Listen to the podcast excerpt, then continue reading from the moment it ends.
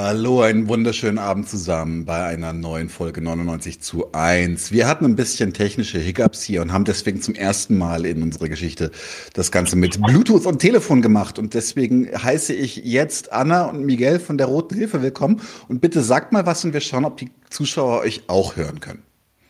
Hallo zusammen. Hi. Versteht man uns? Also ich verstehe ich euch gut. Ich hoffe, die, ich hoffe, die Zuschauer auch. Ansonsten müssen wir uns eine andere Lösung überlegen. Ich stelle kurz vor, ähm, Rote Hilfe haben wir in einer unserer ersten Folgen tatsächlich ja schon gemacht. Äh, damals noch auf, rein auf der Tonspur. Und ähm, ja, äh, das haben mich ihm gedacht. Ah ja, Platzhalter kommt ist nur eingebaut. Ja, ja, ja, danke, Nadimo. Ähm, jo, also, Rote Hilfe, abgekürzt äh, RH, ist ein Verein zur Unterstützung linker Aktivisten, die im Rahmen ihrer politischen Aktivität mit dem Gesetz in Konflikt geraten sind. Äh, ähm, jo, das, äh, sie, sie, sieht sich als parteiunabhängige und strömungsübergreifende linke Schutz- und Solidaritätsaktion. Super. Willkommen. Sorry, ich bin noch ein bisschen im Notfallmodus. ja, ja. Ja, tut uns sehr leid. Das ist ja, ja war für alle unerwartet so Alles Technik Alles Quatsch gibt. Ja, ihr wolltet ja eh ohne Kamera machen, insofern passt schon. Passt schon. Dann müssen die Zuschauer mit meinem, mit meinem bezaubernden Antlitz vorlieb nehmen. Cool. Ähm, wollt ihr euch kurz vorstellen, was euer Bezug zur Roten Hilfe ist, ihr beiden? Äh, ja, klar. Ähm, äh, ich bin Miguel. Ähm, ich bin äh, in der Roten Hilfe Berlin aktiv, jetzt schon ein paar Jahre. Ähm, das hat für mich angefangen mit, ähm, dass ich auf Demos gegangen bin, Repression mitbekommen habe und äh, mich aufgeregt habe. Mhm. Äh, und dann gedacht habe, äh, da muss man doch irgendwas dagegen machen und äh, bin dann tatsächlich in der Kneipe auf äh, einen Flyer von der Roten Hilfe damals gestoßen. Und dann habe ich äh, den Mitgliedsantrag ausgefüllt und dann wurde ich irgendwann von einem Genossen angerufen und der hat gefragt, ob ich mitmachen will. Und dann äh, habe ich angefangen mitzumachen, so peu à peu. Nice. Ja, ähnliche Geschichte. Also zwangsläufig, wenn man politisch äh, aktiv ist, ähm, kommt man mit dem Thema Repression in Berührung, äh, findet das richtig scheiße, will was dagegen tun und ähm, relativ schnell lernt man auch die Rote Hilfe kennen und so führte eins zum anderen. Mhm. Genau. Ja, cool. Sehr cool. Dann steige ich gleich ein. Ähm, und zwar ja wollte ich so ein bisschen aus, so ein bisschen auch die Geschichte, weil die Rote Hilfe ist ja auch schon eine etwas ältere Vereinigung, die gibt es ja schon eine Weile. Weil ähm, man sieht es ja zum Beispiel, hat, tatsächlich habe ich das noch in der Schule gelernt, so fair waren sie dann doch, so zum Beispiel in der Weimarer Republik. Ähm, warte mal, ich bin, Nadimo sagt gerade, ich bin signifikant leiser, ich muss mich lauter drehen und die hoch. Ist es jetzt besser? Sagt ihr da auch noch mal was? Äh, halli, hallo, halli, hallo. Passt es jetzt? Nadimo, melde dich, wenn das passt. Ansonsten muss ich leider mit dem arbeiten, was ich habe. Ähm, ich kann nochmal mein Mikro noch empfindlicher machen. Das kann aber sein, dass es mir gleich in die Ohren fliegt. So. Jetzt müsste aber langsam hier mal so, ne, dass es nicht klippt. So, also zurück. Weimarer Republik, genau. Ähm, da sind zum Beispiel gibt es Statistiken, dass rechte Straftäter sind. Äh, es gab, glaube ich, kaum Hinrichtungen, so gut wie gar keine, auf der linken Seite eine ganze Menge. Und auch die, die Gefängnisstrafen sind extrem unterschiedlich ausgefallen.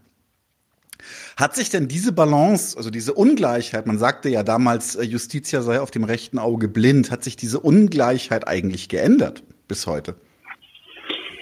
Ja, also ich finde es ein bisschen schwierig, ähm, so ein bisschen die Parallele zu ziehen, Weimarer mhm. Republik zu heute. Nicht, weil ich es grundsätzlich falsch finde, sondern glaube, weil das nochmal eine eigene Analysearbeit ist und nochmal mhm. eine eigene Diskussion. Was man auf jeden Fall festhalten kann, ist es natürlich, dass es Kontinuitäten gibt, gesellschaftlich, politisch, juristisch. Ähm, ich habe so ein bisschen versucht, äh, da so, so Zahlen zu finden ein bisschen schwierig. Ähm, allerdings, was ich ganz spannend fand, ähm, wir, wir, sprechen ja später noch über 129, das Paragraph 129. Und in den 90er Jahren gab es 1500 Strafverfahren gegen Linke im Rahmen des 129er Paragraphen und 30 gegen Rechte. Mhm. Und ich würde mich so weit aus dem Fenster lehnen, dass es nicht daran liegt, dass es äh, so wenig äh, militante rechte Akteurinnen äh, in der BRD gegeben hat und gibt. Von daher kann man da schon so eine Tendenz ausmachen. Ähm, ich glaube, was auch noch so ein bisschen so ein Punkt ist, dass es oftmals auch eine andere Verfahrensstrategie gibt innerhalb ähm, der verschiedenen politischen Lager, also in, der, in dem linken Zusammenhängen, was wir auch immer wieder propagieren und für gut heißen, ähm, heißt ja oft, dass es keine Kooperation mit den Repressionsbehörden, sprich mit der Justiz und den Bullen geben soll. Das heißt keine Aussage, keine Reueerklärungen, keine Distanzierungen. Mhm. Das ist bei Rechten durchaus auch anders. Da sind Deals, Entschuldigungen, Distanzierungen an der Tagesordnung, führt dann oftmals auch zu mehreren Strafen. Mhm. Das ähm, quasi verfolgungstechnisch, ermittlungstechnisch aussieht und was es da für Verstrickungen gibt. Da gibt es lokal ein recht gutes Beispiel. Das ist der sogenannte Neukölln-Komplex. Und da würde ich mir gerne bisschen was dazu erzählen. Ja, mhm. genau. Also Ganz, ganz kurz ähm, für den Kontext, für unsere ZuschauerInnen. Ähm, das ist zum Beispiel, da hatten wir Ferhat Kutschak schon im Gespräch bei uns. Der ist da auch betroffen ja. von diesem Neukölln-Komplex. Genau, der ist, der ist äh, einer der prominenteren Betroffenen in diesem Fall. Ähm, ich meine, man muss ja auch äh, so erstmal konstatieren, dass ähm, äh, rechte Gewalt und linke Gewalt sich ja fundamental unterscheiden. Ne? Mhm. Also rechte Gewalt richtet sich ja äh, vor allem gegen äh, marginalisierte Menschen, gegen nicht weiße Menschen, gegen Obdachlose, gegen Homosexuelle, gegen, äh, gegen Leute, die halt, ähm, äh, wie gesagt, marginalisiert sind. Und linke Gewalt richtet sich ja eigentlich äh, gegen die Macht oder mhm. gegen Mächtige, gegen Institutionen, Strukturen. Und ähm, dementsprechend gibt es da ja natürlich auch schon ein unterschiedliches Verfolgungsinteresse vom, äh, vom Repressionsapparat. Und im Köln-Komplex, finde ich, kann man das sehr, sehr, sehr, sehr gut äh, sehen, weil ähm, äh, die Verfolgungsbehörden wussten von Anfang an, dass die zwei jetzt im Prozess befindlichen Angeklagten, ähm, Sebastian Thun und Thilo Paulem, ähm, das Auto von äh, Ferhat Kotschak ausspioniert haben, weil der Verfassungsschutz denen äh, einen Hinweis gegeben hat, hat ja, ähm, äh, da wird, äh, der wird ausspioniert, macht da mal was. Und dann haben die halt diesen äh, Nachnamen angeblich nicht gefunden und so weiter und so fort. Und also es, ist, es war von Anfang an klar, es gibt äh, äh, Rechte ähm, äh, ähm, Leute, die halt ähm, das, das Auto von Ferhat Kutschak angezündet haben. Ne? Und mhm. es wurde halt nicht gemacht. Wurde nicht. Es wurde gesagt, es sind nicht genug ähm, äh, Ergebnisse da.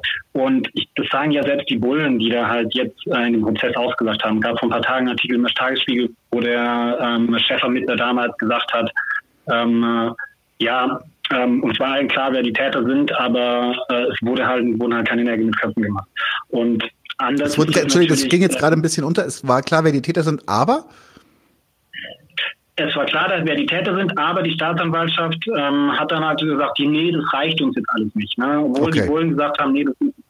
Und das ist so, eine, so, ein, so, ein, so ein bisschen die Tendenz, kann man sagen, ähm, dass halt da, ähm, da nicht zu Ende ermittelt wird. Es wird dann laufen, fallen gelassen, weil da äh, der politische Druck nicht groß genug ist und der politische Druck von Seiten der Behörden, mhm. das damit wird. Und was überhaupt jetzt zum Beispiel in diesem Fall äh, zu einer Anklage gekommen ist, das ist ja nur deswegen, weil unter anderem auch Firat Kotschak mhm. ja über Jahre hinweg ähm, äh, super gute Arbeit geleistet hat und äh, super viele andere äh, Leute ähm, da unglaublich viel recherchiert haben, unglaublich viel Druck gemacht haben, unglaublich viele Demos passiert sind. Nur deswegen ist es überhaupt zu diesem äh, Verfahren gekommen.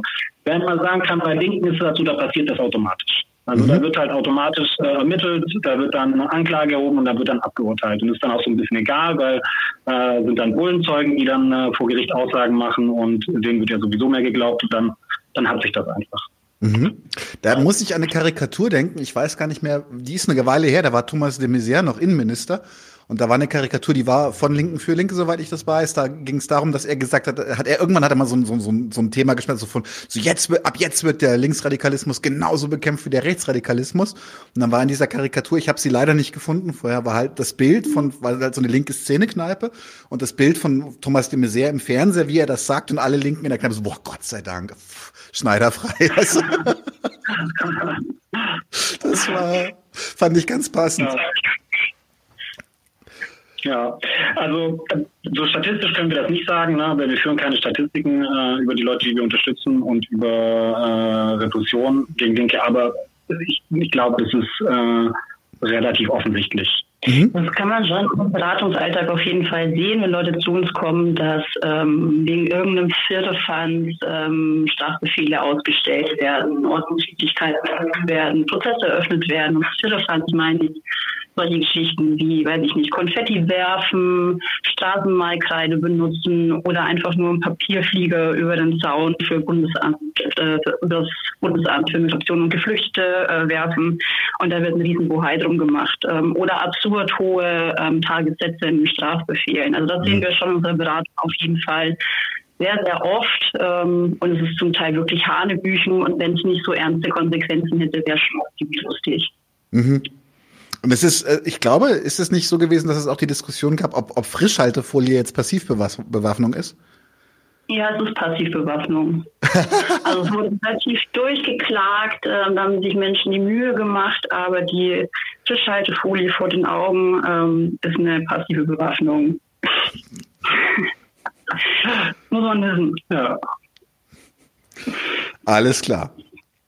Ähm, ich wollte noch ein bisschen so in diesem, in diesem Rechts-Links-Komplex und die Reaktion des Staates ein bisschen bleiben, weil äh, es gibt ja auch eine Floskel, die, die ich nicht mehr verwende, außer halt jetzt im Spaß mal oder sowas, aber so ACAB, All Cops are Bastards, ich verwende sie nicht, nicht weil ich äh, der Meinung bin, Polizisten sind unsere Freunde, sondern weil ich sie für nicht hilfreich halte. Aber die habe ich zum Beispiel, das kann ich, weil ich mich selber erinnern kann, in meiner Zeit auf dem bayerischen Land, wo ich herkomme, da wurde die zum Beispiel auch als Aufnäher von den, von den, von den Faschoglatzen äh, getragen, zum Beispiel, die um uns herum waren in der Zeit. Äh, gab auch durchaus Ärger ab und zu mit denen. Und das ist ja zum Beispiel ein Grund, warum zum Beispiel äh, auch Bürgerliche immer wieder dieses wunderbare Hufeisen beschwören, so Linksradikalismus und Rechtsradikalismus. Beide mögen keine Bullen, die müssen ja wirklich Freunde sein. Ähm, äh, wie steht ihr dazu? Also, dass, dass diese, diese oberflächliche Ähnlichkeit, was sind für euch die, die eklatantesten Unterschiede? Ihr habt es gerade schon aufgemacht, so dass äh, Gewalt gegen Macht statt gegen Marginalisierte, aber was gibt's für euch noch für Unterschiede zwischen, zwischen linke Anti, wie soll ich sagen, Anti-Establishment-Haltung und rechter Anti-Establishment-Haltung?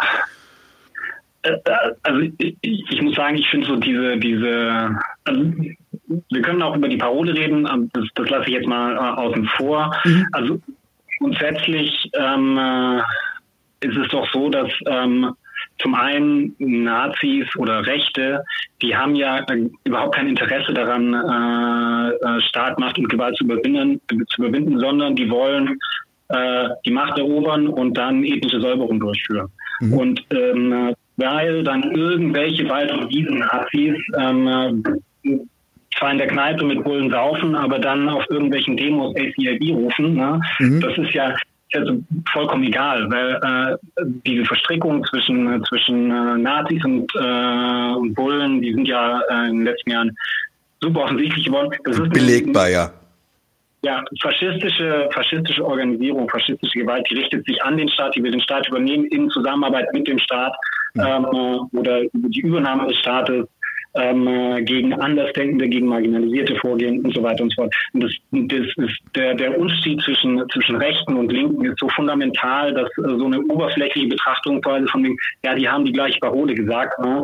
das ist einfach äh, lächerlich. Und ähm, ich weiß nicht, Anna kann da vielleicht noch mal zu dieser der theoretischen, in Anführungszeichen, Grundlage dazu äh, mhm. ein bisschen mehr sagen. Extremismustheorie, sagt vielleicht mal, das ist ja so das, was da die Grundlage bildet für diesen absoluten Quatsch. man kann so, man kann sich fragen, wo kommt die Extremismustheorie her, wer verwendet sie und wer nutzt sie als Grundlage für, für das Handeln? Und auf alle drei Fragen gibt es eine Antwort, das ist der Verfassungsschutz. Mhm. Ähm, aus äh, wissenschaftlichen Kreisen, die mit dem Verfassungsschutz und Repressionsbehörden verbandelt sind, kommt die Extremismustheorie her. Da ist sie entwickelt und geboren worden. Ähm, die Extremismustheorie wird tatsächlich auch nur vom Verfassungsschutz verwendet innerhalb von wissenschaftlichen Kreisen, beispielsweise der Sozialwissenschaft. Ist die Extremismustheorie, ähm, um es mal gelinde zu sagen, umstritten. Ja? ähm, das ist für wissenschaftliche Analysen absolut nicht geeignet und äh, schlicht unbrauchbar. Und dessen muss man sich, äh, glaube ich, immer bewusst sein, ähm, wenn einem die Extremismustheorie über den Weg läuft ähm, in irgendwelchen Publikationen, dann muss man sich schon fragen, wer schreibt da eigentlich gerade, ähm, wer argumentiert da gerade damit? Ähm, und sich bewusst sein, dass es wissenschaftlich ähm, absoluter Blödsinn ist. Und ähm, das ist nicht nur so ein gefühltes, ich finde das als Linke unfair, dass ich mit Rechten in einen Topf geschmissen werde, sondern dass es tatsächlich ähm, eine theoretische Grundlage hat, dass es einfach ähm, ja schlichte Bullshit ist. Ja. Danke für die Klarheit an der Stelle. Ja, diese ganze Theorie dient am Ende nur dazu, die bestehenden Verhältnisse zu rechtfertigen. Dann wird halt gesagt, ja, es gibt diese goldene Mitte, mhm. ähm, in der ist alles super und rechts und links davon, das ist ganz schlimm weil äh, die wollen diese goldene Mitte, diese ausbeuterischen, unterdrückerischen, patriarchalen, kolonialen Verhältnisse, die wollen die abschaffen. Und das ist halt, das ist ja an sich auch schon gelogen, ne? weil äh, Rechte wollen die ja nicht abschaffen, die wollen das Ganze nur noch schlimmer machen. So, rechte Ideologie ist ja per se erstmal eine kapitalistische Ideologie, die Kapitalismus nicht überwinden will, sondern Kapitalismus oder was auch immer, was die dann machen wollen. Mhm. Ähm, und ich meine, diese Extremismustheorie, die äh, es gibt so Jahrbücher des Extremismus, ähm, äh, und äh, da veröffentlicht dann, äh, veröffentlicht dann äh, Wissenschaftlerinnen und Wissenschaftler ihre großartigen Theorien und äh, das treibt dann, wie gesagt, so Stilblüten, die dann so absurd sind, dass sie dann auch schnell wieder fallen gelassen werden. Und ich habe mal eine gelesen, das ist das sogenannte Extremismus-Dreieck. Und äh, die sagt dann, ähm, es gibt quasi drei Extremismen, äh, äh, Linksextremismus, Rechtsextremismus und islamistischen Extremismus. Und ähm, die NPD ist in dieser Logik gleichzeitig links- und rechtsextrem, weil äh, rechtsextrem, weil sie hassen Ausländer, linksextrem, weil die mal Sozialstaat gesagt haben. und, äh, ja. Ja, und es gibt dann auch einen ideellen Gesamtextremisten soziagen. Und oh. das ist dann die KK, weil die ist gleichzeitig linksextremistisch, weil sozialistisch, rechtsextremistisch, weil sie einen Bezug zur äh, Nation hat und islamistisch. Warum auch immer die PKK äh, äh, islamistisch sein soll, das ist ein Rätsel, das ähm, äh, nicht gelöst werden kann, aber das ist dann quasi so dieses Tierbücher getrieben. Also das ist alles kompletter Quatsch. Das ist okay. nur eine Rechtfertigungsideologie für die bestehenden Verhältnisse, genauso wie diese Gleichsetzung von ähm, äh, ACAB für Linke und für Rechte. Das ist mhm. äh, Quatsch. Mhm. Jetzt bin ich mal, weil ihr habt so schöne Vorlagen geliefert dafür. Ne? Ich, ich führe es jetzt mal in einer ganz platten Frage zusammen. Und zwar, ähm, geht tatsächlich, also jetzt systemisch gesehen, ich sage jetzt nicht davon von das Level an Gewalt, das Level an Brutalität oder auch das Level an Organisierung oder Macht, sondern wirklich geht rein ähm, äh, auf, auf systemischer Ebene von den Linken einfach die größere Gefahr für das System aus als Rechte, weil Rechte es anscheinend gar nicht überwinden wollen. Also es hat ja zwei Ebenen. Einmal so gerade wie aktuell gesellschaftlich real aus. Ne? Und mhm. da muss man schon sagen, dass äh, Rechte schon äh, stark im Vorteil sind im Moment. Also mhm. ja, mit, das ist ja dann auf der, auf, wie gesagt, auf der Gewalt und auf der tatsächlichen Machtebene. Ja. Ja, ja, genau. Ja, systemisch gesehen ähm, ist die größere Gefahr, kommt natürlich von links, wie, wie es ja schon angedeutet worden ist, weil es da ähm, um die Überwindung des bürgerlichen Staates geht, um die Zerschlagung des bürgerlichen Staates, wie der Weg dorthin aussieht und wie dann die befreite Gesellschaft aussieht. Das ist natürlich auch ein Knackpunkt innerhalb von linken Strömungen. Mhm. Das ist klar. Ähm, aber die Frage kann man schon mit Ja beantworten und ähm, auch in dem Zusammenhang mit Gefahr steht die Frage, ähm, kann man sie positiv mit Ja beantworten, mhm. weil ähm, rechte Kräfte, die den Staat quasi übernehmen wollen, die pervertieren den bürgerlichen Staat ähm, und dann schaut es richtig zappenduster aus, ähm, mhm. wie die Vergangenheit gezeigt hat. So. Mhm. Ja, und linke Ideen äh, sind eine Chance für, für alle Menschen auf dieser Welt, äh, ein besseres und schöneres Leben zu haben. Und äh, da steht dann halt leider Gottes äh, der bürgerliche Staat im Weg. Mhm. Mhm. Ja, da gehe ich mit. Sehr gut. Ähm, ja, das ist, das ist so der Minimalkonsens. So, nein, Spaß beiseite, aber ich, äh, absolut, es ist ja tatsächlich so, das ist ja eine Floskel, die in meinen Augen äh, immer wieder mal auch in Erinnerung gerufen werden sollte, gerade für so gewisse Kollegen, die sich etwas zu, zu, wie soll ich sagen, theoriefern einfach nur Antifa nennen, ist, dass das Faschismus eine bürgerliche Ideologie ist und dass wir deswegen mit Bürgerlichen im Kampf gegen den Faschismus nicht besonders gut kollaborieren können. Ja. genau, ja. Ähm, ich möchte mich noch ein bisschen mit der zusehenden Kriminalisierung beschäftigen, weil ich weiß, also ich finde es auch immer wieder ganz witzig. Ich habe zum Beispiel, ich, ähm, ich habe zum Beispiel jetzt mein Dad, ich möchte ihn jetzt nicht in die Pfanne hauen, auf keinen Fall, der ist so ein bisschen staatsidealistisch immer noch so ein bisschen unterwegs und so, ja, das ist halt auch Schutzfunktion und das ist wichtig, dass das Gewaltmonopol ist. Können wir uns furchtbar drüber streiten, ist aber okay. Aber zum Beispiel dann, dann zeige ich ihm einfach nur klare Fakten, so wie, wie hat sich Polizei verändert, seit ich Jugendlicher bin, so wie es jetzt ist, wo ich Erwachsener bin und äh, selbst also ihm als als eigentlich ähm, ideologischen Anhänger einer einer der Schutzfunktion des Staates ähm, wird langsam bewusst, dass sich da dass da was kippt. Und äh, eine Sache, die ich zum Beispiel sehr spannend fand, das war eine Diskussion, die ist ein paar Jahre alt. Da ging es darum, dass ich glaube, bei einer Rettungsaktion, ich weiß nicht mehr genau in welchem Kontext, äh, sind die, ähm, die Rettungssanitäter angegriffen worden von Schaulustig. Das war nichts in, in, im klassischen Sinne politisches, soweit ich weiß, und dann hat der, hat der Bundestag gesagt, dass wir Beamte besser schützen müssen und Leute, also Leute, die, die, die, die, ähm, ähm, äh, wie soll ich sagen, im, im öffentlichen Dienst sind und hat ein Gesetz erlassen, das im Grunde damit endet, dass wenn du jetzt auf, zum Beispiel auf der Demo einen Polizisten schubst, kannst du damit, äh, ist das bereits ein so schwerer Angriff, neuerdings gesetzlich, wie gesagt drei, vier Jahre her, dass du dafür mehrere Wochen, ich glaube sogar Monate in den Bau gehen kannst. Und jetzt frage ich mich tatsächlich, sind das alles irgendwelche bedauerlichen Einzeldetails oder wird das System insgesamt gerade zusehends repressiver? Worauf du anspielst, ist die Strafrechtsverschärfung der Paragraphen 113 und 114, die natürlich auch Rettungskräfte umfassen, ähm, aber nicht nur. Und diese Strafverschärfung wurde aber tatsächlich maßgeblich von der Bullengewerkschaft vorangetrieben. Also das, die haben da ordentlich Lobbyarbeit dazu gemacht. Buhuhu, wir haben alle so einen schweren Job und ähm, ganz viel Auer und so weiter und so fort. Und daraufhin wurde der 113er ähm, verschärft, der Widerstand gegen Vollstreckungsbeamtinnen und der 114er, das ist der tätliche Angriff. Mhm. Ähm, interessant daran ist beim, beim Widerstand, dass es eigentlich eher so eine Schutznorm war, so eine Privilegierung, dass man gesagt hat, ähm, wenn AutonormalverbraucherInnen auf ähm, die Polizei trifft, dann kann das schon eine Stresssituation sein und da verhält man sich vielleicht auch mal anders, wie man normalerweise. Mhm. Um da nicht gleich in Körperverletzungsnorm zu kommen, ähm, hat man da diesen Widerstandsparagraphen gehabt. Ähm, das ist total ad absurdum geführt worden mit der Verschärfung und zusätzlich hat man jetzt noch den Paragraph 114 mit dem tätlichen Angriff, der ähm, nicht mal quasi eine Handlungsabsicht voraussetzt, geschweige denn eine Verletzung beim Gegenüber voraussetzt, noch eigene Berührung.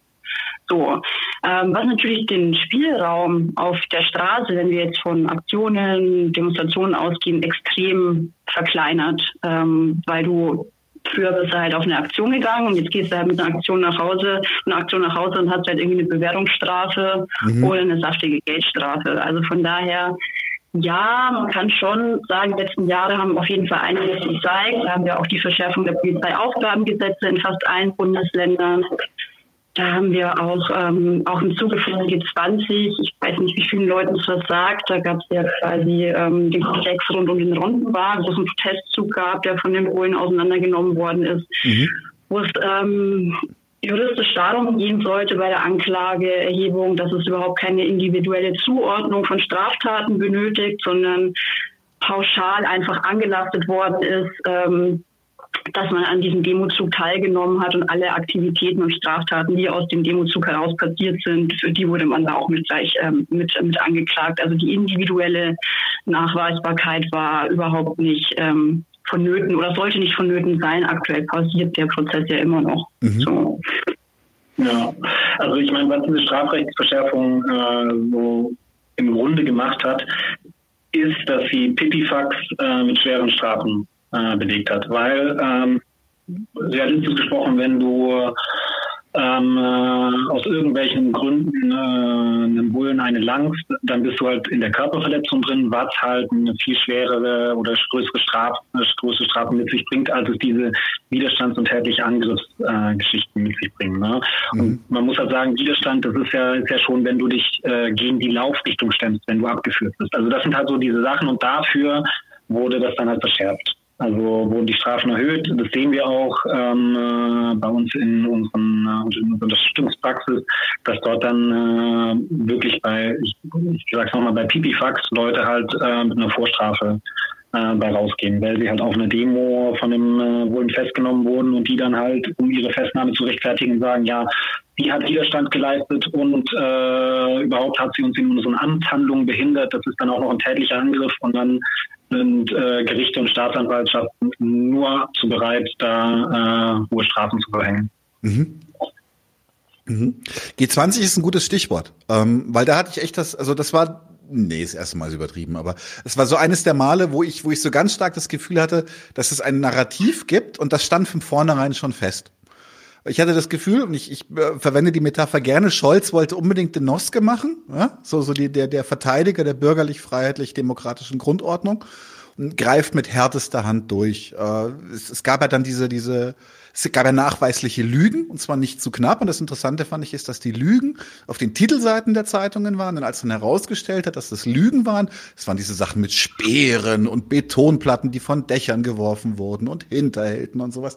Und dass die, die, die Zurücknahmen der Polizei, die offiziellen, also die Korrekturen, waren dann so kleinen vermischten, sodass sich halt in der Öffentlichkeit natürlich das Narrativ von hinterhältigen mit Speeren bewaffneten Linken auf G20 festgesetzt hat.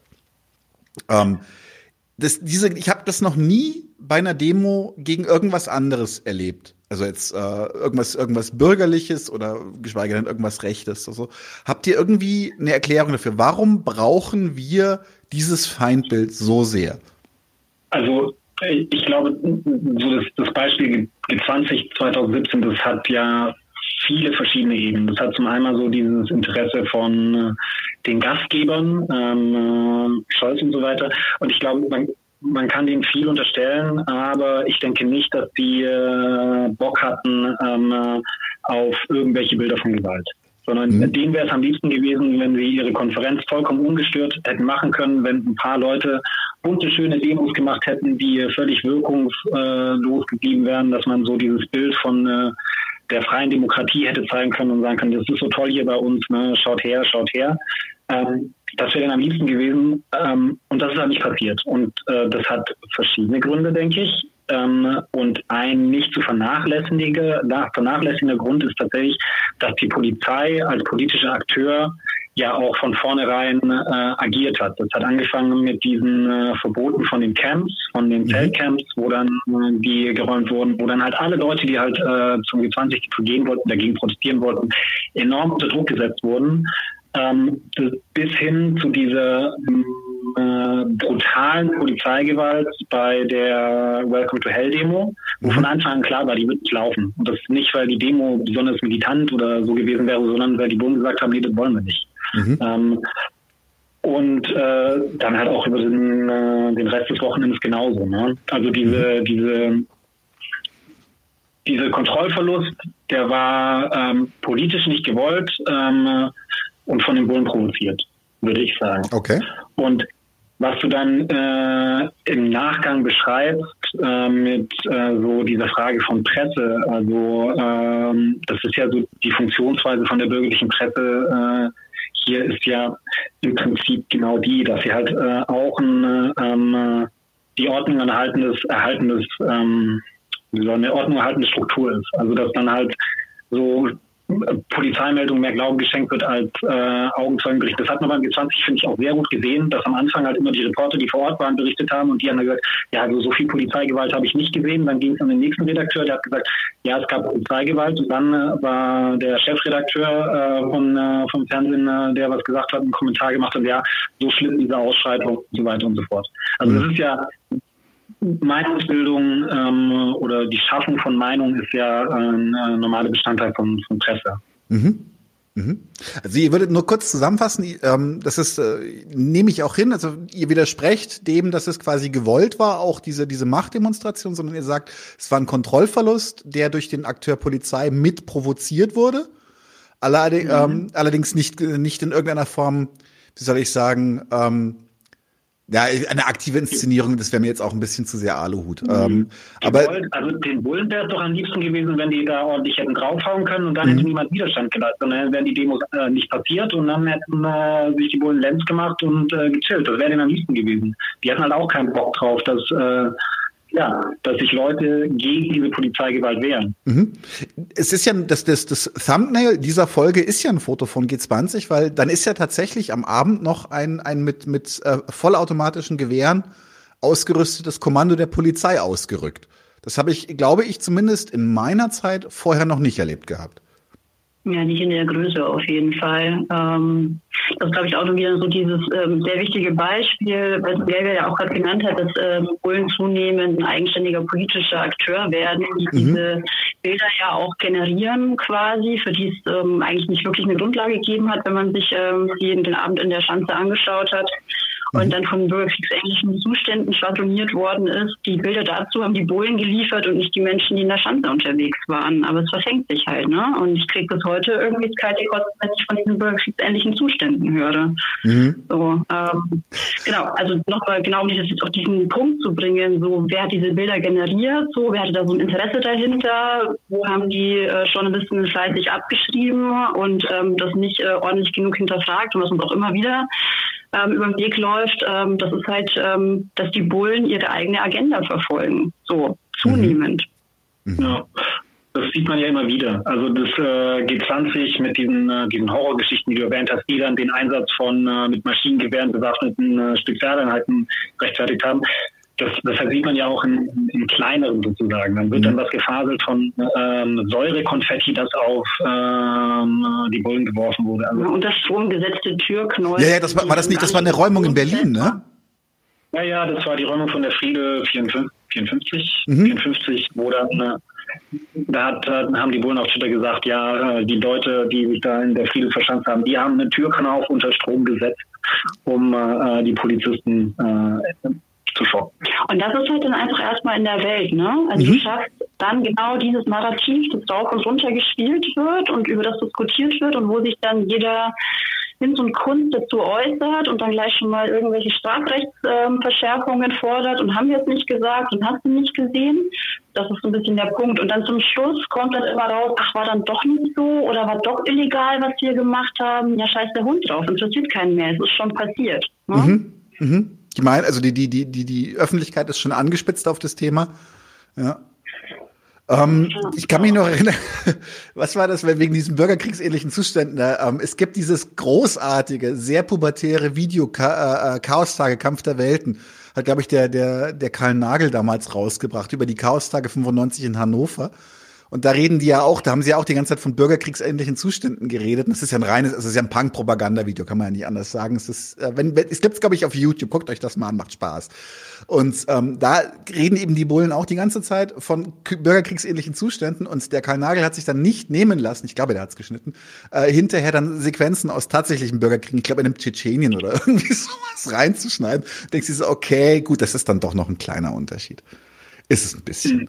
Ganz bisschen. Ja, Propagandaphrase. Ja, es ist eine Propagandaphrase, ja, ganz eindeutig. Ähm, was ich, was ich interessant finde, das äh, ist jetzt ein bisschen, bisschen, äh, wie soll ich sagen, off-track für dieses Interview. Was ich interessant finde, ist, ist für mich zum Beispiel ein Unterschied, ist, wenn ich mit, mit vielen Freunden in, in ins Ausland, Griechenland, Italien oder sowas rede, ist es, wenn zum Beispiel es da Polizeigewalt gibt, dann sagen selbst die Bürgerlichen oder die konservativen Leute, so, ja klar gibt's Polizeigewalt. Und in Deutschland wird das immer kategorisch verneint. So, es gibt, also, und wenn, es muss schon irgendwie eine Richtigkeit gehabt haben. Also ich habe das Gefühl, da es gibt einen ganz, ganz harten Polizeiidealismus bei uns. Nein, also ich finde, die letzten Jahre haben den Diskurs auf jeden Fall schon nochmal verändert. Also ich habe schon den Eindruck, dass in den letzten Jahren wirklich super viel über Polizeigewalt diskutiert und berichtet wird. Also mhm. woanders, glaube ich, ist man da vielleicht weiter, aber ähm, doch, ich denke schon, dass da auf jeden Fall mittlerweile eine Öffentlichkeit dafür da ist und ähm, Fälle aufbereitet werden und ähm, schon auch klar ist, irgendwie Bullen werden nicht belangt. Die decken sich alle gegenseitig. Der, ähm, ermittelt Polizeidienststelle A ähm, gegen Polizei, Polizeidienststelle B und Polizeidienststelle B ermittelt gegen A, weil die haben auch Dreck am Stecken. Also ich habe schon das Gefühl, dass es zunehmend ein öffentliches Bewusstsein gerät und die Bullen nicht mehr so dieses ganz unangekratzte Image haben, was sie vor einigen Jahren noch hatten. Mhm. So. Ja, Mhm. Das sieht man auch daran, dass diese ganzen äh, rassistischen Polizeimorde, ähm, äh, die ja immer wieder passieren, dass die nicht einfach mehr unter ferner Liefen abgehakt werden und äh, einfach verschwinden, sondern dass das halt immer wieder aufs Neue thematisiert wird. Und das ist ja auch äh, Dank von äh, vielen Aktivistinnen und Aktivisten, die sich da echt dahinter klemmen, um das öffentlich zu machen. Mhm. Jetzt bin ich ein bisschen ketzerisch und fahre ein bisschen dagegen und sage, ja, aber hat sich was geändert? Nö. Also das heißt, es gibt, eine, es gibt zwar eine Öffentlichkeit, aber keine Änderung bisher. Nee. Würde okay. ich jetzt nicht sagen. Die Gewalt ist die gleiche, die Wahrnehmung hat sich vielleicht verändert. Mhm. Okay. Okay. Und das ähm. ist ja schon mal nicht schlecht. Also ich finde, das ist schon mal nicht schlecht, wenn das äh, Bild so ein bisschen wackelt und so diese Autoritätshörigkeit und Gläubigkeit ähm, da so ein bisschen ähm, zurückweicht. Mhm. Das ist ja schon mal eine gute Entwicklung. Mhm. Aber viel zu erwarten haben wir natürlich nicht, ne? Mhm. Ich sagen. Es gibt ja jetzt diesen, diesen, diesen einen Sachverhalt. Wir haben jetzt gerade so ein bisschen über die Demos gesprochen, auch so ein bisschen über das Ungleichgewicht äh, ähm, und vielleicht auch die, die, die tatsächliche systemische Gefährdungslage. Aber es gibt ja jetzt zum Beispiel eine Sache, die ist, ähm, die passiert immer wieder und das ist dieser legendäre Paragraph 129a. Da geht es um das Bilden krimineller Vereinigungen. Und da haben sie, also jetzt gerade aktuell läuft ja gegen Lina E. das Verfahren deswegen. Und äh, ich ähm, ja, äh, und ich glaube, links unten in die Media, das war das gleiche, da komme ich nachher noch drauf zu sprechen. Äh, was bedeutet dieser Paragraph eigentlich und warum, warum kommt er so vielfach und so, so unterschiedlich zur Anwendung? Ja, also grundsätzlich dieser ganze Themenkomplex 129, 129a und b, das wäre meine eigene Folge wert. okay. Also es ist wirklich Machen viel wir. und mega interessant und spannend, ähm, historisch, aber auch juristisch gesehen. Ich würde vielleicht mal so, ich versuche mich kurz zu halten, so einen kurzen Abriss machen für die, die sich äh, schon viel damit auseinandergesetzt haben. Da kommt jetzt leider nichts erhellend Neues für euch für alle anderen vielleicht schon, hoffentlich. Also es gibt den 129er, das ist die Bildung einer kriminellen Vereinigung. Mhm. Ähm, da sind gerade die Leute um Lina herum im Antifa-Ost-Prozess angeklagt, im Übrigen nicht unter 129a. Und die Bildung einer kriminellen Vereinigung setzt mindestens drei Personen voraus, die sich auf Dauer quasi gemeinsam organisieren, um Straftaten zu begehen. okay. Und unter 129 ähm, fällt die Gründung, die Beteiligung, die Unterstützung beziehungsweise die Werbung um Mitglieder für diese kriminelle Vereinigung. Und je nachdem, in welchen Punkten man da so ein bisschen angeklagt ist, sind es Freiheitsstrafen von zwei, drei Jahren, zum Teil Geldstrafen bei der Werbung um Mitglieder. In besonders schweren Fällen bei der Mitgliedschaft sind es fünf bis zehn Jahre Knast. Hoppala. Dann gibt es den 129a, das ist die Bildung einer terroristischen Vereinigung. Ähm, der wurde 76 ähm, geschaffen und war eigentlich die äh, maßgeschneiderte Antwort des Staates auf die Rote Armee-Fraktion, also auf die RAF.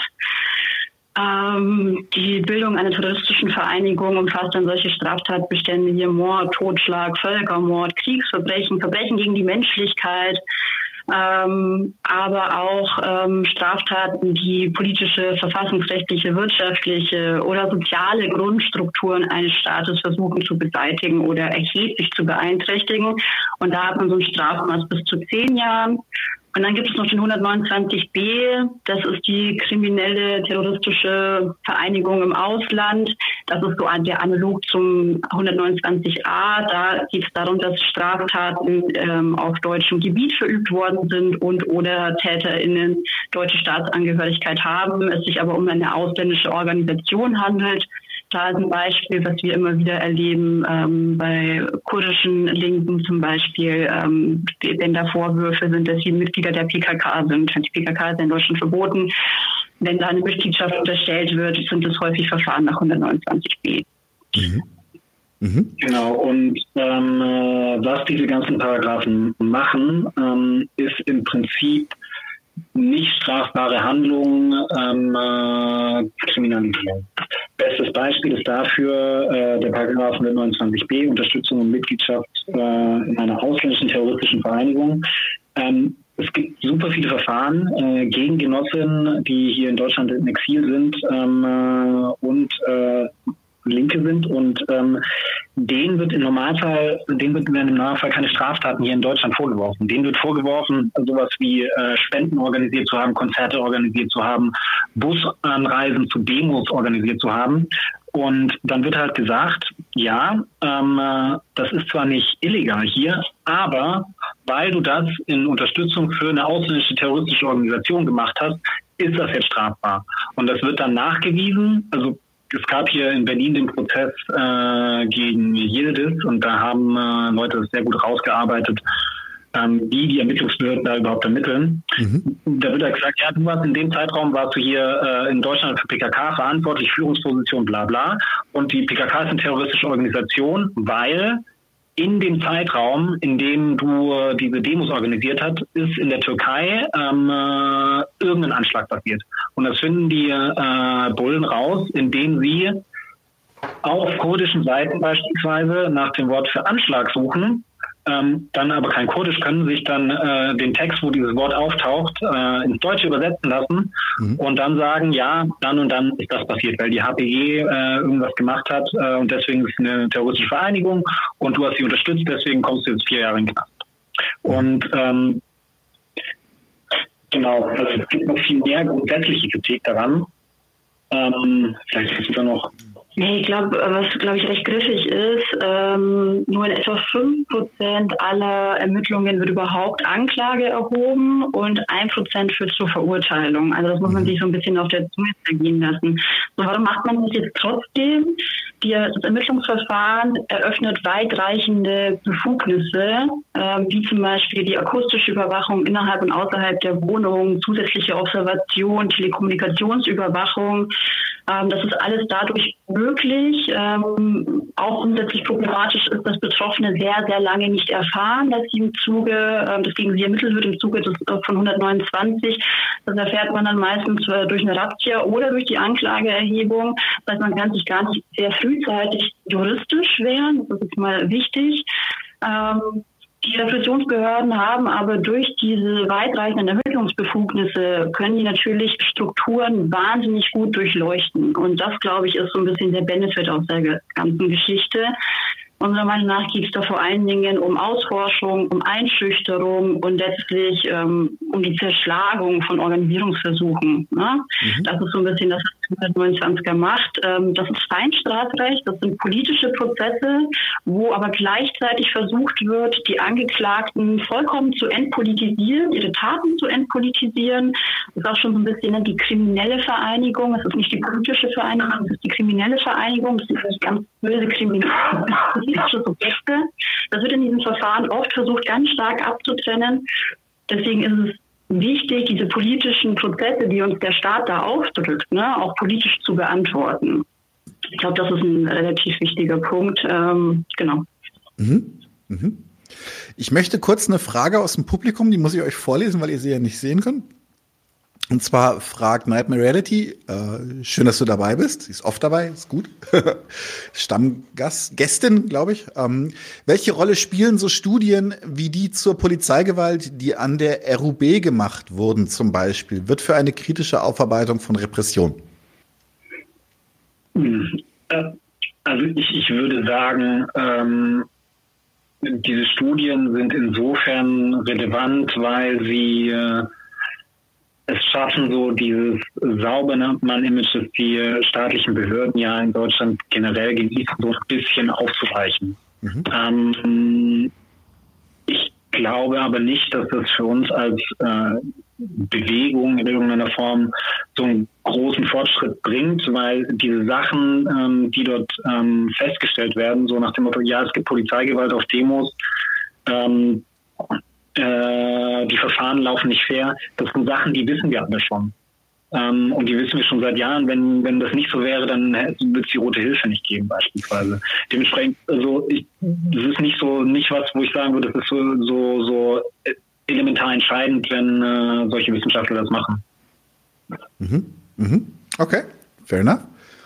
Zurück zu äh, Paragraph 129. Ähm, ich habe es ja vorhin schon erwähnt, äh, links unten in die Media. Das ist, glaube ich, ein Jahr, zwei Jahre her, dass die verboten wurden? 2017. 2000, ja. So lange schon? Alles Böse passiert 2017. Die 20, die Verschärfung von den 113, 114 und den Verbot von Indie. War ein scheiß Jahr für uns, oder?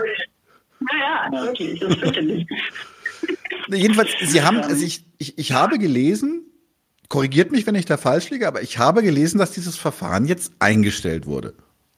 Yes. Also ich glaube, man muss noch mal ganz kurz aufdröseln. Mhm. Also Indie wurde nicht aufgrund von 129 verboten. Indie Media wurde aufgrund ähm, des Vereinsgesetzes verboten. Man hat nämlich kurzerhand ein Presseorgan zu einem Verein umdeklariert, weil es ein bisschen schwieriger ist, ein Presseorgan zu verbieten als einen Verein. Oh, Dann hat man so ein paar willkürliche Vereinsmitglieder ausgemacht, die da vielleicht irgendwie in dieser Suppe mit drin, äh, drin schwimmen und hat denen im Nachgang auch noch 129 Verfahren drangehängt, ein Ermittlungsverfahren, also Bildung einer kriminellen Vereinigung. Und das wurde tatsächlich diese elf Verfahren wurden 2019 eingestellt. Mhm. Also da gab es äh, leider keinen Erkenntnisgewinn, aber man konnte halt trotzdem wieder alles hübsch durchleuchten. Ne? Also das ist das, was ich, es schießt an, was ich vorher gesagt habe. Da kann man jetzt sagen, juhu, die sind dann nicht verurteilt worden. Ja super, was auch wirklich super ist, aber ähm, es hat trotzdem gereicht, ein ellenlanges Ermittlungsverfahren äh, zu führen und dort fleißig Informationen zu horten, zu sammeln und auszuwerten. Mhm. Ja. Und ähm, also in die Media wurde ja nicht von irgendeinem Gericht verboten, sondern vom Bundesinnenminister. Also das ist äh, ein Akt, der ist wirksam geworden und in die, links unten in die Media ist ja seither immer noch verboten. Mhm. Es laufen zwar Verwaltungsklagen dagegen, ähm, aber so bis ein Gericht, was unwahrscheinlich ist, entscheiden sollte, dass dieses äh, Verbot äh, illegal war, bleibt halt in die Media links unten weiter verboten. Also die strafrechtliche Seite ist 129, äh, wurde eingestellt, das Verbot bleibt bestehen, das ist eine Zerschlagung von, äh, von linker Presse gewesen. Ganz mhm. schlicht und einfach. Und ähm, äh, kann man dann sagen, ähm, was man will, aber es ist dann ein Akt von Zensur gewesen, der ähm, nicht wieder gut zu machen ist. Mhm. Ähm, tatsächlich kann ich mich erinnern, dass damals wurde ja links unten in die Medien, denen wurden ja auch sagen wir mal, gefährliche Waffen und gefährliche Gegenstände untergejubelt, die einfach irgendwo in diesem Gebäude zu finden waren. Ja, das war ein soziales Zentrum und die haben das halt komplett geratzt und dann haben sie da, keine Ahnung, was sie da gefunden haben. Ein Tonfa, okay. Ja. Ui. Ein Tonfa gefunden. Und dann haben sie gesagt, das ist alles links unten. Also, Weil das ist der Verein. Hoppa, jetzt sind's weg. Hoppala. Äh, ich hoffe nicht, dass Ihnen jetzt der Akku ausgegangen ist. War bisher nämlich recht ergiebig und schönes Interview. Äh, ich muss jetzt ein bisschen, bisschen Clown hier mimen. Ich fürchte nämlich, dass das ihr Akku war. Ich mache mal ganz kurz hier Pause. Es tut mir leid, Leute, äh, und versuche das zu klären. Es ist verhext, aber wir kriegen das hin. Klar. So, das war eine kurze Unterbrechung. Wie gesagt, äh, heute alles ein bisschen verhext, aber wird, wird. Äh, die Inhalte machen das wett. Wir waren gerade dabei, dass die ein soziales Zentrum hops genommen haben und dass die einen Turnfer gefunden haben und das alles einfach unter, unter links unten in die Media zusammen, ja, wie soll ich sagen, subsumiert haben. Erinnert mich, bei der Rigar haben sie, glaube ich, eine Gitarre gefunden. Das war dann plötzlich auch eine Waffe. Zumindest war auf dem Foto der gefundenen Waffen in der Rigarstraße eine Gitarre drauf, wo ich mir dachte, das ist auch spannend. Ja, die haben auch, als sie äh, die ersten Razzien gemacht haben im Verfahren wegen Lina E und den anderen, also man muss auch mal wieder zusagen, da sind noch andere Leute mit angeklagt, nicht nur Lina, sondern mhm. Äh, viel mehr. Ähm, haben die dann auch Besenstiele beschlagnahmt. Also diese, diese Plastikrohr-Besenstiele haben sie dann aus den Wohnungen ausgetragen und haben gesagt, ja, wir haben Waffen gefunden. Mhm. Also, ähm, ja, Quatsch. Ja, ähm, das, man will Waffen finden, also findet man welche. Ja, ja. Okay, sehr ja, gut. Zehn leere Flaschen Wein können auch ganz schnell zehn Mollis sein, ne? Also, das Haben Sie, oh, da, da gibt es auch eine wunderbare, war das nicht in München, wo, wo, ähm, wo ein Haus besetzt wurde und sie haben ganz viele Fotos von Leergut in dem Haus gemacht und haben das quasi so ein bisschen auch äh, auf den sozialen Medien so suggeriert, als würden sie da jetzt Mollys basteln, dass die Polizei angerückt hat, altes Leergut aus dem, aus dem, ähm, aus dem besetzten Haus abgeräumt, weil die Leute schon weg waren. Und dann gab es hinterher irgendwie so einen Post auf Social Media, so Danke fürs, äh, fürs Pfand wegbringen. Ja. Das ist wie eine Geschichte aus Bayern. Ja. Na, es gibt ja auch den, den legendären Super Molotov Cocktail. Das war oh. bei der Räumung der Mainzer Straße. Da haben sie so einen Weinballon gefunden. Und der Weinballon, das war das ist eine große Glasflasche, wo keine Ahnung, wie viel Liter reinpassen. Und dann hat halt die Boulevardpresse geschrieben, ja, bauen die als Autonomen den Super Molotov Cocktail. Sorry, aber das ist geil, Hanebüchen. Ja. Wie unpraktisch ist das denn? Weißt du, schmeißt du so eine 4 Liter Magnumflasche so. Oh. Meine Güte. Ach krass, wie hart. Ähm, wie ist es denn jetzt eigentlich, wenn zum Beispiel jetzt ein Verfahren wegen 129 gegen jemanden eingestellt wird? Ähm, kann man sich dagegen beschweren? Kann man, was, was kann man als Betroffener tun, wenn gegen einen ermittelt wird? Also sofern man es dann überhaupt mitbekommt. Also ich glaube, das Grundproblem ist, dass du es erstmal nicht mitbekommst, sondern dass ganz viele verdeckte Ermittlungsmethoden gegen dich angewendet werden, dass äh, deine Telefongespräche abgehört werden, dass im Zweifelsfall äh, Wohnraum in Überwachung stattfindet, also dass halt äh, deine Wohnung verwandt wird und so weiter und so fort. Also wenn du da erstmal drin steckst ne, und das nicht mitbekommst, dann, dann weißt du das nicht und dementsprechend äh, kannst du dich auch nicht in Anführungszeichen dagegen wehren. Aber das ist ja auch so ein Teil dieser Taktik ähm, von dieser permanenten Drohkulisse von Repression, dass das äh, Leute davon abhalten soll, politisch aktiv zu werden. Dass halt äh, die ganze Zeit Angst geschürt wird, ja, ähm, äh, der allmächtige Staat kann dich die ganze Zeit überwachen und sieht dich überall und weiß alles über dich und ähm, mach am besten nichts. Bleib am besten zu Hause, chill auf dem Sofa, schau Netflix und äh, das war's dann. Mhm. Vielleicht noch Twitter. Wir können uns natürlich alle schon im Vorhinein versuchen, so gut wie möglich zu schützen. Ähm, sei es ähm, diesen technischen Schutz hochzufahren, welche Messenger verwende, verwende ich, was kommuniziere ich eigentlich über das Telefon und was nicht. Ähm, verwende ich verschlüsselte E-Mails, ja oder nein? Und ich glaube, was auch noch relativ wichtig ist, wenn ich mich in linken Zusammenhängen bewege, dann ähm, spekuliere ich nicht blöd rum. Das heißt, wenn jetzt irgendwie eine gesamte Aktion stattgefunden hat, dann setze ich mich nicht in die Szene kneipe und überlege lautstark, ähm, ob das jetzt XY gewesen sein könnte oder auch nicht. Ne? Ich denke, das kann man im Vorhinein auf jeden Fall machen, dass man immer so ein bisschen guckt, ähm, genau, wie, wann, mit wem und über welche Kanäle kommuniziere ich eigentlich was. Ne? Ja, man, man darf den Ermittlungsbehörden nicht so einfach machen. Und man darf sich auch nicht einschüchtern lassen von diesen ganzen Sachen, weil, wie gesagt, das ist äh, das Ziel davon. Und äh, im Prinzip geht es darum, äh, ein Bewusstsein zu haben, dass wenn man linke Politik macht, ähm, dann gerät man irgendwann zwangsläufig ins Visier vom Staat und dann muss man einen solidarischen und gemeinsamen Umgang damit finden und auch sehen, dass äh, auch wenn äh, dann, wie jetzt zum Beispiel im Antifa-Ausverfahren, mhm. dass da jetzt äh, fünf oder sechs Leute auf der Anklagebank sitzen, aber es, es, geht ja nicht um diese fünf Leute. Es geht um Antifaschismus, es geht um die linke Bewegung, die dort angegriffen werden soll und die vermittelt über diese Verfahren eingeschüchtert werden sollen. Und dementsprechend ist es unsere Aufgabe als Linke, äh, mit den Betroffenen solidarisch zu sein und äh, denen zu zeigen, dass sie nicht allein sind ne? und ähm, auch dem Staat zu zeigen, dass sie uns nicht so einfach kleinkriegen. Mhm. Noch dazu muss man ja dazu sagen, dass in diesem Antifa Ost, ähm, da geht es ja auch um eine um, um, Ort, um Örtlichkeiten, in denen ja auch regelmäßig Nazi-Überfälle stattfinden. Also reden wir ja auch von einer ganz anderen, wie soll ich sagen, äh, Gefahrenlage für Linke als jetzt, keine Ahnung, in, in Kreuzberg oder sowas.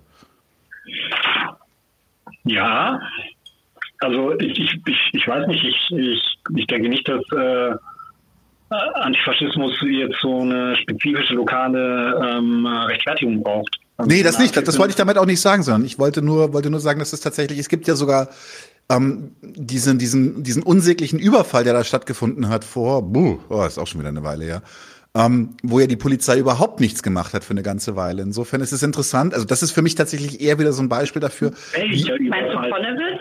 Ja, genau. Aha. Okay. Das ist für mich halt für mich halt wieder ein Beispiel, wie wie ungleich das ist. Also ist jetzt persönliches Empfinden, aber tatsächlich, also ähm, die, der, die Verfolgung des Überfalls auf Konnewitz, der ja wirklich, wirklich äh, signifikant war, war mhm. vergleichsweise marginal.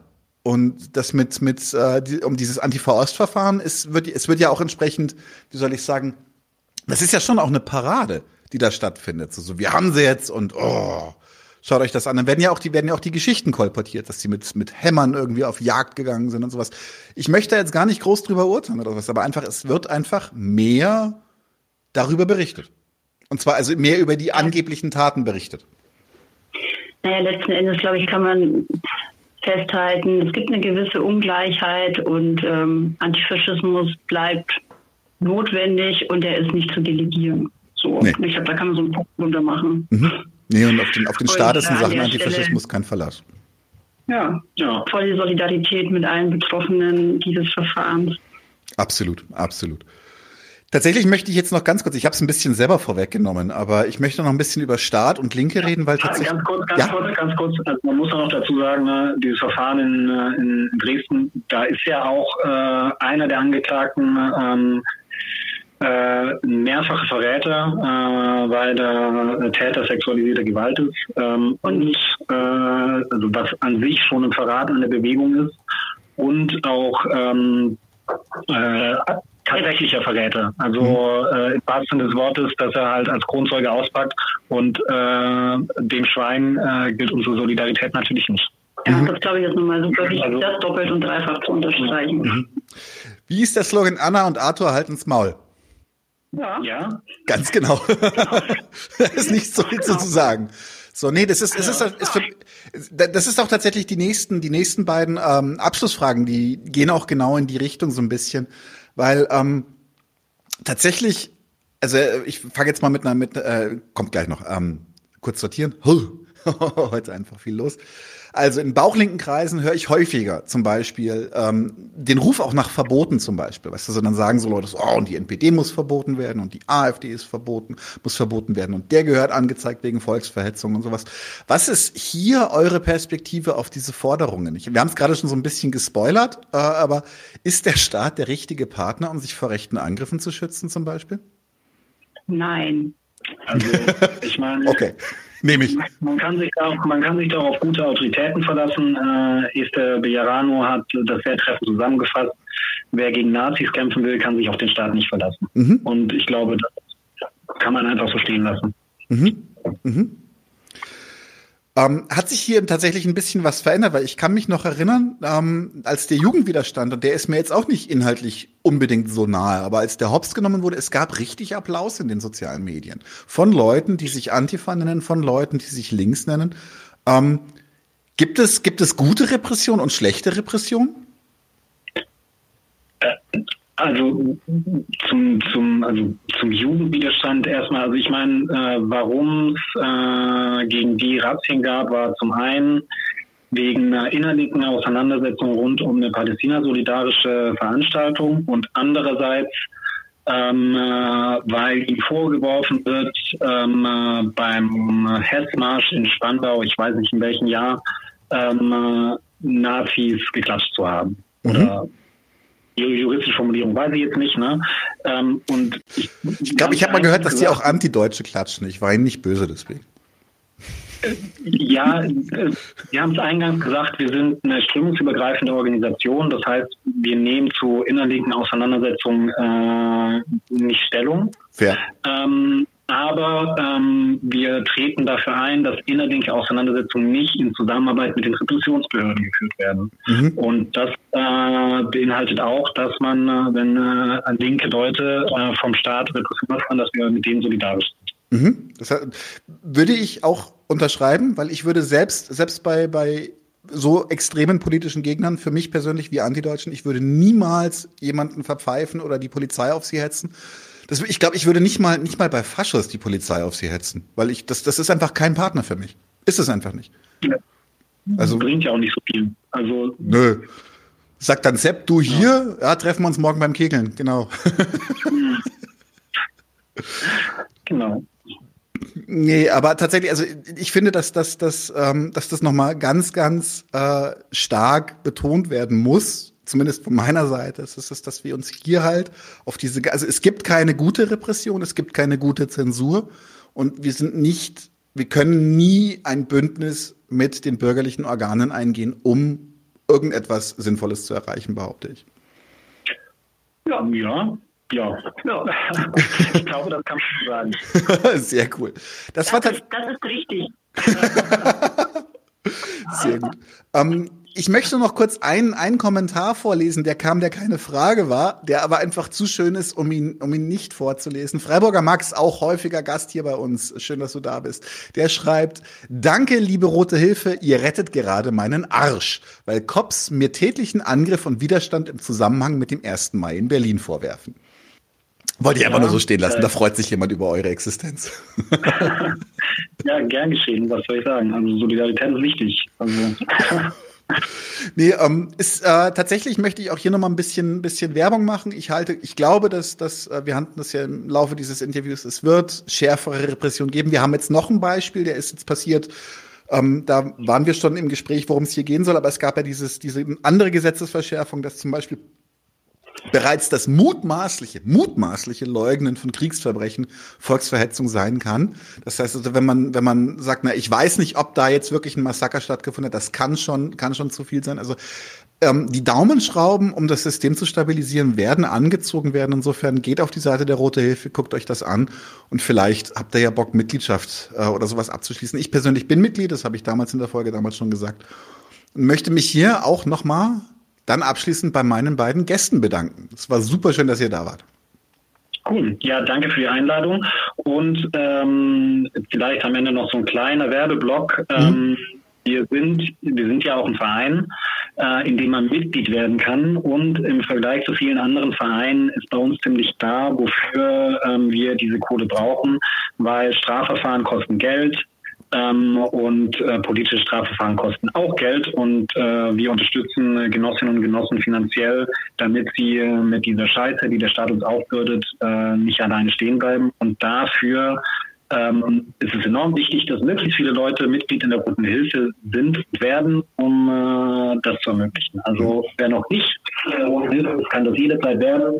Wir freuen uns über alle, die Jetzt und ich möchte hinzufügen, ich möchte das jetzt nicht entschärfen, was Miguel gesagt hat, aber ähm, auch wenn du kein Mitglied in der Roten Hilfe bist, ähm, kannst du finanzielle Unterstützung bei uns beantragen und zu uns in die Beratung kommen. Also daran soll es nicht scheitern, wenn gerade irgendwie die Kohle knapp ist im Monat und das jetzt auch nicht, nicht noch drin ist, damit eine Mitgliedschaft abzuschließen. Wie gesagt, wir freuen uns über alle Zahlen Mitglieder, wir können das Geld gebrauchen, aber das soll dich nicht daran hindern, ähm, zu uns in die Beratung zu kommen oder einen Unterstützungsantrag zu stellen. Das ist nicht ähm, gekoppelt aneinander. Ja, cool. Wir sind eine Solidaritätsorganisation und keine Versicherung. Geile Formulierung. Da freue ich mich. Ähm, ich habe tatsächlich auf die letzten Meter noch eine Frage reinbekommen, die vielleicht ganz spannend ist. Und zwar fragt Loke, ähm, fragt, wer ist denn links genug für die Rote Hilfe? Würdet ihr Extinction Rebellion helfen? Ja. Ja, also äh, wir machen ja, wir machen keine Gesinnungsprüfungen. Also ich meine, wir fragen dann nicht so eine, so eine fragen nicht, hast du Marx Engels gelesen, wie stehst du zu Bakunin, was weiß ich was. Sondern es ist ja immer so, politische Aktionen kriminalisiert werden. Und äh, das Eintreten gegen die Klimakatastrophe ähm, ist äh, nach unserer Ansicht eine, eine, eine linke Aktion. Und dementsprechend spricht da erstmal nichts dagegen. Cool. Danke für die Antwort. Dann, wie gesagt, vielen Dank. Und äh, das mit dem äh, 100, Paragraph 129, äh, das wäre vielleicht tatsächlich eine spannende, spannende Nachfol äh, Nachholfolge oder, ähm, wie soll ich sagen, Aufbaufolge auf dieses Gespräch. Vielleicht nächstes Jahr. Cool. Ja, sehr gerne. Was schön, euch da gehabt zu haben. Technische Schwierigkeiten haben wir halbwegs in den Griff gekriegt mit, äh, mit der Premiere, dass wir mal einen Telefoncall gemacht haben. Wissen wir, dass das auch funktioniert. Ähm, ja. Schönen Abend allen ZuschauerInnen und euch beiden auch. Und wir sehen uns äh, demnächst in diesem Theater. Ciao. Sehr schön. Leute, wir brauchen eure Hilfe. Wenn euch dieses Video gefallen hat, klickt auf Like, abonniert den Kanal und vergesst nicht das Glöckchen zu drücken, damit ihr benachrichtigt werdet, wenn wir neuen Content droppen. Außerdem solltet ihr uns überall folgen, wo wir verfügbar sind. Das ist Facebook, Instagram, Twitter und Twitch. Und wenn wir irgendwelche Ankündigungen machen oder Posts, dann shared, was das Zeug hält. Gebt uns all eure Liebe.